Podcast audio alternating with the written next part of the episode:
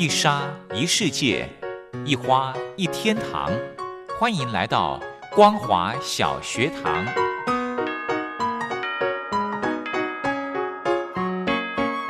让我们一起学习，一起分享。光华小学堂。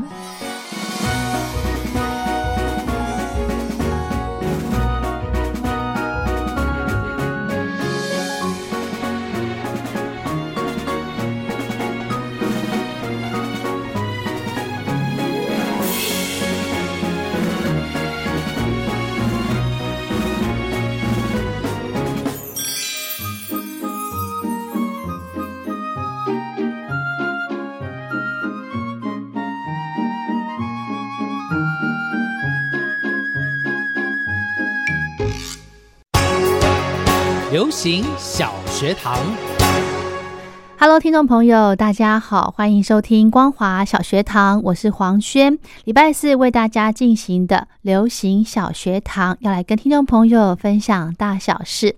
今天呢，非常开心的，我们雷洛哥要带着听众朋友走出录音室，我们到国立台湾博物馆来看一个非常特别的展览——蝴蝶蝴蝶特展，非常的有意思哦。介绍特展之前呢，我们先来欣赏一首好听的歌曲，由丁怡文所带来的《蝴蝶》。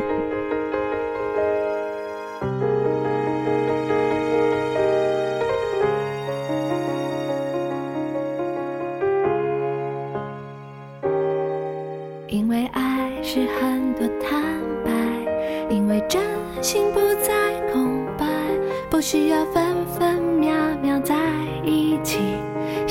却紧紧靠近，没有时间的距离，没有拥抱也有勇气。我们的爱永远不分开，因为惺惺相惜是最重要的事。为了你，颠倒了世界，曾经的不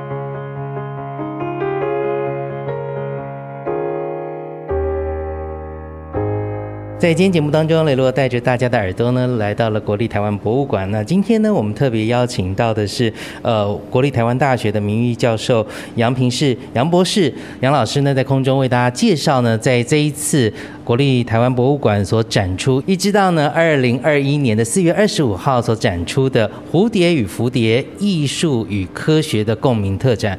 我们先邀请杨老师，杨老师你好。好，哎，主持人你好。那今天呢，我们带大家来看这个展览哦，蛮特别的，因为我想台湾大家都知道有蝴蝶王国之称。那即使不知道的话，有一些开车的朋友，每一年可能在某些季节里面经过国道的时候，有些时候会管制，让蝴蝶能够迁徙过去。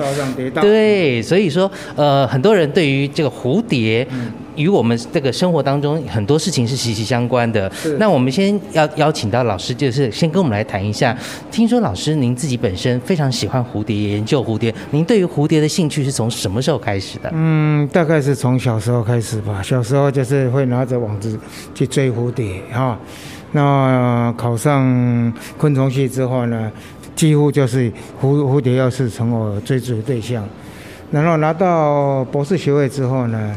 我大概花了差不多前后有二三十年的时间，带学生在台湾各个地方去做蝴蝶资源调查啊，然后对台湾的过去的蝴蝶资源的利用或者是研究呢，大概哎比较有学术性、有系统的，大概是我我就开始做这方面的研究，而且近代的，就是台湾光复之后。我的研究是算是做这个系比较系统的，做比较多的。那全世界听说这个蝴蝶种类很多，而且台湾因为地缘之变，其实也拥有了很多曾经被记录过出现的蝴蝶。台湾的蝴蝶资源是非常丰富的，所以有关于蝴蝶资源的利用，大概是从日记时代就开始了啊。然后日记时代也有出版的蝴蝶图鉴，这是少数台湾动物里面有出过图鉴的。比如说，在日记时代这段时间，有蛮多的学者也是 focus 在蝴蝶的资源的研这一块的研究。哈，光复之后，当然也有一些学者或者业余的学者也在等于玩这一块了哈。但是在学术性上所做的，大概。从我在台大带像徐玉峰老师他们这一辈的啊，开始进行比较系统的啊，然后大概前前后后也花了差不多二二二二十多年了，二十那之后我们又开始在做水里面的昆虫的研究，也开始在做萤火虫，哎，整还有保育类昆虫。大概因为我我我台大研究室叫做昆虫保育研究室，就是针对这些资源。的利用或者是资源的研究呢，在在做比较深入的，哎，是是。那我相信老师对于这个蝴蝶的生态啊研究是非常的透彻。但是，呃，从小的时候开始喜欢蝴蝶，到进入研究之后的蝴蝶，其实很多人说这个外行外行看热闹，内行看门道。要开始，一般人如果接触蝴蝶的话，如果去采集啊等等的，可能就会用一些方式去捕捉啦等等。而到后来用研究的方式，尤其现在又比较重视的是生态保育的问题。所以说，呃，很多的蝴蝶我们也担心它是濒濒危的一些物种，所以其实会做很多很多的一些保护。老师是不是跟我们呃大概来聊一下，就是在那时候从以前一般人如果接触到蝴蝶，跟现在如果你以学术研究的方式来去接触。蝴蝶甚至要去采集它的话，你们会做一些什么样的一些动作或来方法来来做这些研究？当初就是有一些研究单位找我们去做资源调查的时候，我就整个盘点过去蝴蝶的研究状况。日记时代是一块，台湾功夫后有蛮大的一段时间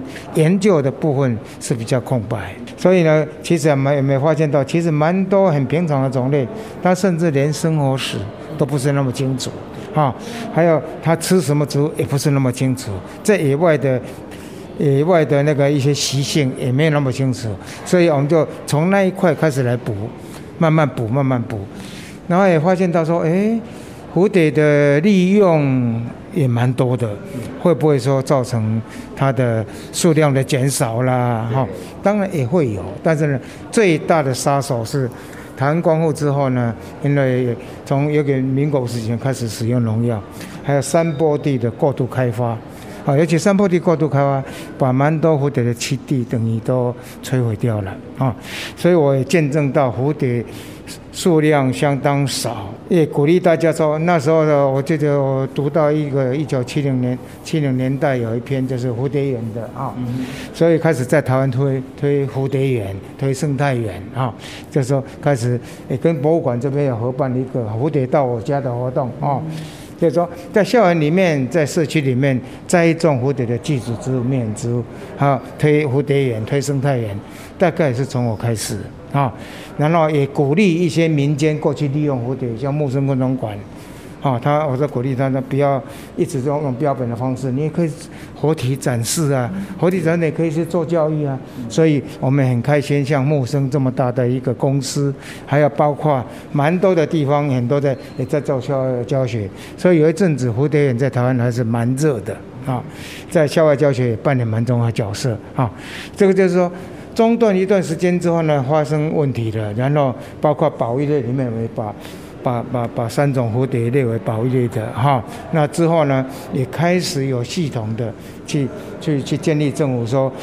国家公园呐，或者是呃林路局的保护区，也要开始盘点这些资源啊，然后就比较系统的去整理说台湾的蝴蝶资源啊，大概是呃我带着我学生了哈，大概二三十年，大概做了这些事情。是，所以这一次展览也从这个科学文化以及艺术的角度来切入。那首先我们就先从老师最擅长的这个科学的部分。科学的部分可以啊，好。好，我们来到了展场的这一区呢，是有关于科学的部分，会。看到了很多的文字的部分，还有图像的部分，是不是？请老师帮我们介绍一下。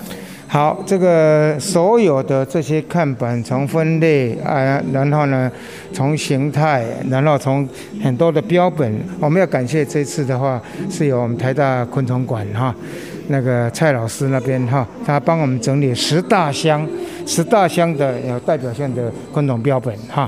那为什么会带你带你到青斑蝶这个区块呢？因为这个是。我在台大的时候呢，比较早做的哈，就是大概一九八八七年代哈，八七八七年左右的时候呢，我们开始在在说，哎，我们说青斑蝶每年为什么那么多？哦，那我们国家公园成立之后呢，对这个青斑蝶的话也不是那么了解，为什么会聚集在阳明山跟东北角这整个山域哈？所以我们讲说。我们如果从大屯登山车再走上去的话呢，就看到满天飞舞的蝴蝶有那么多，到底有多少只？这些蝴蝶从哪里来？是阳明山当地残存下来的，还是说从南部的山谷？当时有一个讲法是说，哎，这些青斑蝶可能都是从南部的蝴蝶谷上来的，哦。但是我们刚刚在做的时候发现，哎，奇怪。这些蝴蝶翅膀都很新鲜，嗯，好，所以呢，我们在花大概在花了差不多三四年时间，后来有一有一个博士班的学生也针对用这个当做博士论文。是，老师刚刚说翅膀很新鲜是指什么？翅膀其实这个因为才刚刚羽化，如果是从南部上来的话呢，它可能过冬了。过冬的话呢，蝴蝶翅膀应该会鳞片会有点剥落，会有点剥落，会有点破碎啊。所以呢，我们就大概花了哦三四年时间了，针对这个青斑蝶啊，我在标放啊。为什么要做标放？因为在翅膀上面，我起先以前做的是用贴粘贴的，用粘贴的那个那个 tag 啊，然后上面有写写时间地点哈，然后在什么哪一天标放的。因为标放的话，你可以知道说，我这边标放的话，蝴蝶会到哪里去？啊，从那个上面时间我判别说，哎，它可以活多久？没有想到在两千年的时候，我们标放了蝴蝶，好像这个李信德先生哈，所以他也第一次揭露说，阳明山的蝴蝶是阳明山附近山谷过冬的，它不是从其他地方来的。是。那数量有多少呢？用标放的记录，那时候大概有。哎，光是青斑蝶本身的话有十几万只。每年春天出来第一批是从五月份开始，在什么花上面出现？嗯，好，然后呢又在在牛咪赛上面开始下蛋了。要完成第一代要多久？到六月份的时候呢，哇，它第一代出来，它会在繁殖，繁殖一代的话，数量到六六月中的话，数量达到最多。好，那两千年七月二号，我们的蝴蝶飞到日本的那个。九州的鹿儿岛飞这么远，哎，所以日本的 NHK 的报道之后，呃，我记得那个一大早那个那个那个什么那个《自由时报》记者就打电话来问，哎，你们的蝴蝶飞到那边去了？我们的千班蝶飞了十二天，飞了一千五百公里的这个记录呢，也做了报道哈。所以日本人本来有点在怀疑说，哎，他们也在也在做说青斑蝶在他们岛内有移动现象，每年春天会从南方慢慢慢飞到北方，啊，秋天又会从北方飞到南方。看这呢，他也在怀疑说日本蝴蝶可能会飞到台湾来，但是都没有证据。我们这是第一笔证据哈，第一笔证据。这个一发表之后呢，日本那个蝶会的理事长哈，那个一个老先生哈，那个。他就亲自来台湾，然后开始跟我们连接上。然后我也找了陈建志哈陈老师，他是接我的棒，持续在做青斑蝶啊。所以阿信呢也在他那边当助理，还持续在做标放，所以也促成了两边的这些蝶友哈的交流。是好，讲到这里呢，我们稍微休息一下，待会下一段节目当中，我们继续来介绍这一次的特展。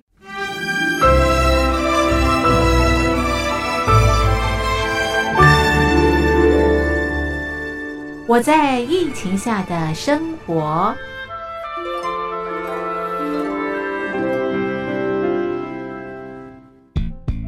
三十六点一度，很健康。哇！COVID-19 新冠肺炎在全球蔓延后，量体温成为日常，走到哪量到哪。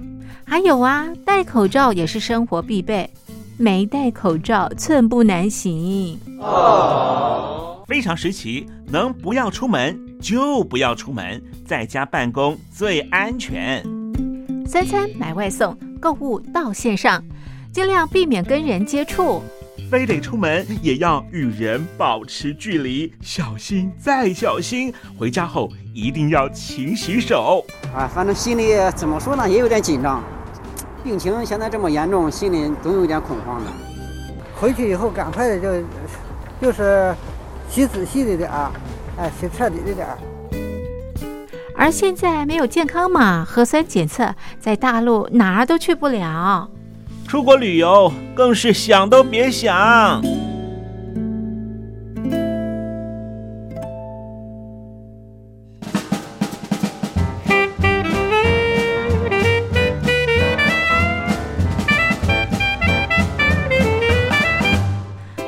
COVID-19 新冠肺炎发展至今，你我的社交方式、饮食习惯、娱乐形态、工作模式都产生变化。你的生活因为 COVID-19 新冠肺炎又有什么样的改变呢？马上写下来，参加征文活动。我在疫情下的生活，就有机会得到短波收音机哦。活动从三月一日进行到五月三十一日。来信请寄台北邮政一七零零号信箱，台北邮政幺七零零号信箱，嘉陵东山零收。电子邮件请寄 lily 三二九 at ms 四五点 hi.net 点 net，l i l i 三二九 at ms 四五点 hi.net 点 net。我们期待您的来信。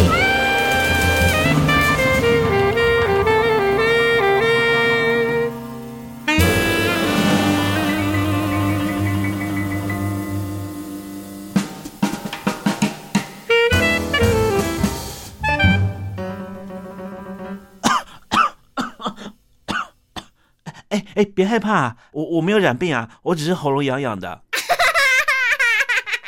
继续回到节目当中，在今天节目当中呢，带着大家的耳朵来到国立台湾博物馆来看蝴蝶蝴蝶特展哦。当然，我想在呃现场我们看到了很多很多的蝴蝶，呃，一般人可能对于蝴蝶的标本会觉得很好奇，因为毕竟如果有一些有机质或者是蛋白质的东西捕猎之后，它可能会腐化或等等，如何能够保存下来变成像这样栩栩如生，其实这也是一门技巧吧。是是是，蝴蝶标本的制作的话呢，在呃，在我们昆虫系的话是要花一个学期时间去学习，学习一门课就也是一门课了啊，就是有关于这部分的制作了什么之类的哈，大概因为不是只有这个制作方法，还蛮多的方法哈。啊，所以这边有你看到，我常常跟一些家长讲说，你不要，其实不用担心，第一次来看就走马看咯，第二次如果带小朋友来看，你就看这些标本就好了。嗯。第三次来，你就一个看板一个看板看，啊，你可以看到四五次，四四次五次，我讲会更深入啊。啊，像之后的话呢，像我们的青斑蝶的研究的话，现在还持续在做哦，还没有还没有还没有还没有完哦结束还没对结束啊。嗯所以日本的蝴蝶也有回到台湾来，台湾的蝴蝶也要回到日本去。之后呢，我要 push 哈，push 那个台北蝶会哈，我带他们到南部去做做什么？做紫斑蝶的那个标放啊。这我记得第第一次是好在好茶村啊。之后的话呢，我说台北的就是蝴蝶保育协会呢，不要只有说在做只只顾台北的，或者只有做蝴蝶的环境教育，也要做做研究。是哈。之后呢，呃，他们也参与了就是呃紫斑蝶的呃标放工作。后来我另外一个学生叫张家龙，哈，他就在中部呃成立了一个紫斑蝶保育协会。他带一群人就去追踪，而且常住在那个茂林。茂林大概有多少的紫斑蝶？大家知道蝴蝶谷会数量很多，一样要做标放才能够估算。所以根据他的估算，最多的时候大概有四五十万只，这么多？还有三四十万只，有大概都有这么多。是。原来，而且现在也把因为因为标放的关系，所以把蝴蝶的呃千里路线整个画出来了。就是这些紫斑蝶啊，它每年的秋天，它会从北部往南飞，中部往南飞，到春天的时候又往北飞，把那个路程都画出来啊。所以也会后来才会有这个路线要让路对对对对对，这叫国道上跌道，因为这穿过那个国道的两百五十到两百五十国道三号公路的时候呢，那个会蝴蝶会撞车，会车祸哈，所以呢，这是也不许的。那个那个高工局在做国道让跌道哈，那时候也是我出来呼吁说一定要这样子做哈，然后也感谢就是紫斑蝶保育区有一群志工真的非常热心哈，他们会算说哎。一分钟有多少只会越过越过那个那个那个那个高速公路那个地方？对，然后呢，如果是超过三百只还是五百只的时候呢，就必须要限速，啊，就是关闭外的外侧车道，然后限速六十公里，哈，就是还有呢，他们会派那个蝶出没请注意的黄色车子，在在那一段路段巡回，哈。所以吸引的国外的媒体来采访，说：“哦，台湾怎么这么厉害，还国道让跌道。”所以，但是这一个工作持续到现在还在做。嗯，所以也感谢这些蝶友啊，哎，是。那老师刚刚有讲到说，往南飞、往北飞，因为季节的不同。是。是那到底呃，一般来说，蝴蝶大致上它的一个生命周期是多长？好，一般的蝴蝶如果在夏天，像凤蝶之类的、斑蝶之类的，大概。从羽化到死掉，哈，它变成成种再死掉，寿命大概是三个礼拜到一个月，顶多是一个半月，哈。但是这些越冬的会越冬的这些蝴蝶，起码都可以活到四个月，好，有的甚至到六个月，哈，哎，所以这个的话，这个这个这个能够越冬的这些蝴蝶，大概它的寿命会通常都比较长，哎，但是它如如果在夏天，好，在春天的话。它的寿命是没那么长，哈，大概是一个多月，哈。那接下来我们再继续看它蝴蝶，其实飞行啊、迁徙啊等等，很多人看到蝴蝶非常的漂亮，是是是。因为越鲜艳的动物，我们都知道它会有一些警戒色或保护色，其实蝴蝶也是如此。所以对，所以这一次的话呢，因为有蛮多蝴蝶是吃有毒植物。啊，所以一般讲会，哎，这是毒蝶，嗯，你没有去吃它，你当然对你是没有毒的，但是。但是呢，这些对蝴蝶来讲，它是一种保护它的机制，哈。那保护机制的话，有一些蝴蝶它本身没有毒，它可以也可以演化出像其他有毒蝴蝶的样子来保护自己，哈。所以在这一这个区块里面有蝴蝶的伪装跟拟态，我想这是蛮有趣的。大家都看过枯叶蝶，对不对？对。哎，啊，枯叶蝶为什么为什么拟态呢？哈，所以在这个。你到到东呢，也有个区块专门在介绍伪装跟拟态的现象。是啊，那当然有些蝴蝶看起来在这个图上面看起来是比较特别的，像一些这个珠光闪凤蝶。对你在像像有一些蝴蝶，像你如果有养过有养过那个那个柑橘类的凤蝶的话，你一定会知道哈，或者是珠光凤蝶的什么之类的，它都有一对错角。你碰它的时候，它会露出对臭脚啊，臭脚的话，它会排出那个味道啊，会把它的天敌吓走啊，所以这个的话也是一种警戒作用，也是保护它自己的作用。是那那个味道是指一般连人闻起来都不舒服，还是连其他也动物？还好，闻起来人闻起来就像麝香的味道，好、像这中药麝香的味道。其实它是一个化合物啊，这个也有国外的专家专门针对臭脚里面的成分在做分析啊，所以台湾现在没有学者在做这一块。其实我们也蛮鼓励说，对化学有兴趣的同学，其实也投入这一块。嗯，是是。好，那当然，我想在国内如果要看蝴蝶的话，蝴蝶谷啦，或者是说嗯台北市立动物园，其实有一区，之前曾经去采访的时候也看过他们摆了水果，像凤梨啊，在那边很多的蝴蝶就在那边栖息着，然后蝴蝶很大只，在那边飞啊飞的。但蝴蝶的它吃一些什么样的东西？蝴蝶哈，大家认为蝴蝶说吸食花蜜，其实呢，有一些蝴蝶是不吸食花蜜，绝大多数是吸食花蜜的，所以也是花的媒人。因为你如果看到一只蝴蝶，它身上毛毛脸、毛毛身，所以你它在花丛里面，它就会把花纹粘在上面，所以它本身是花的没的。但是呢，也有一些蝴蝶它是吃树枝的。哈，或者是地上的也会吸水，像吸食花蜜的，它通常也会也会吸水哈。然后呢，有一些腐烂的东西，它甚至会去吸食那个液体哈。所以蝴蝶的食性是蛮多元的哈。所以成虫的食性的话，你如果到台动物园去看，它一定有一些用水果盘，对不对？水果盘上面放香蕉啦、凤梨之类的，或者是那个梨、苹果之类的，因为那个腐烂的汁液，它可以让它吸食。所以一个蝴蝶园里面必须有花，也有这些果盘，啊，原因也是在这个地方啊，是。那对于一般人来说，可能知道蝴蝶吃这些东西，但是蝴蝶在变成蝴蝶，在完全变态之前的这个，哎，以植物毛毛虫的，对对对，以以这些毛毛虫大概都是吃叶子的哈，但是也有一群小灰蝶，这边不知道有没有，就是那个小灰蝶会跟某一些蚂蚁共生。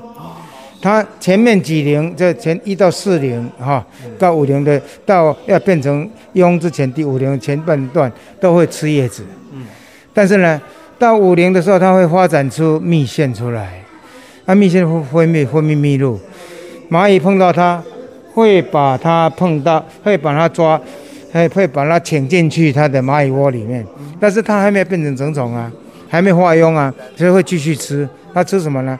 蚂蚁窝的蛋。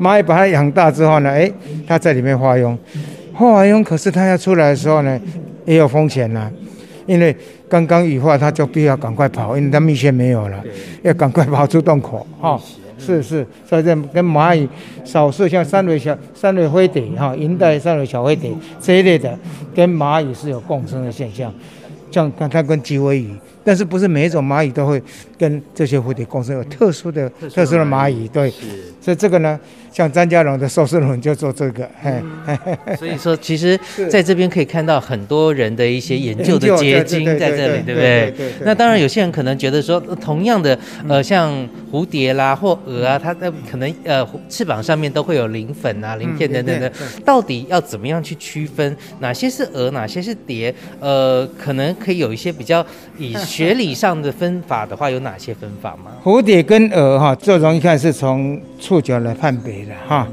那蝴蝶的话，大概是棍棒状或者球杆状，高尔夫球球杆，或者是那个棒球的球呃那个样子。蛾类的话，都没，它一般是没有那个形状哈，在羽毛状了、丝状了、结齿状了，各式各样的啊。然后一般的在翅膀在休息的时候，蝴蝶是合起来的啊，它那个蛾类是分分分开在两边的，这是最容易看的啊。当然也有一些例外了哈，但是这比较容易看的啊。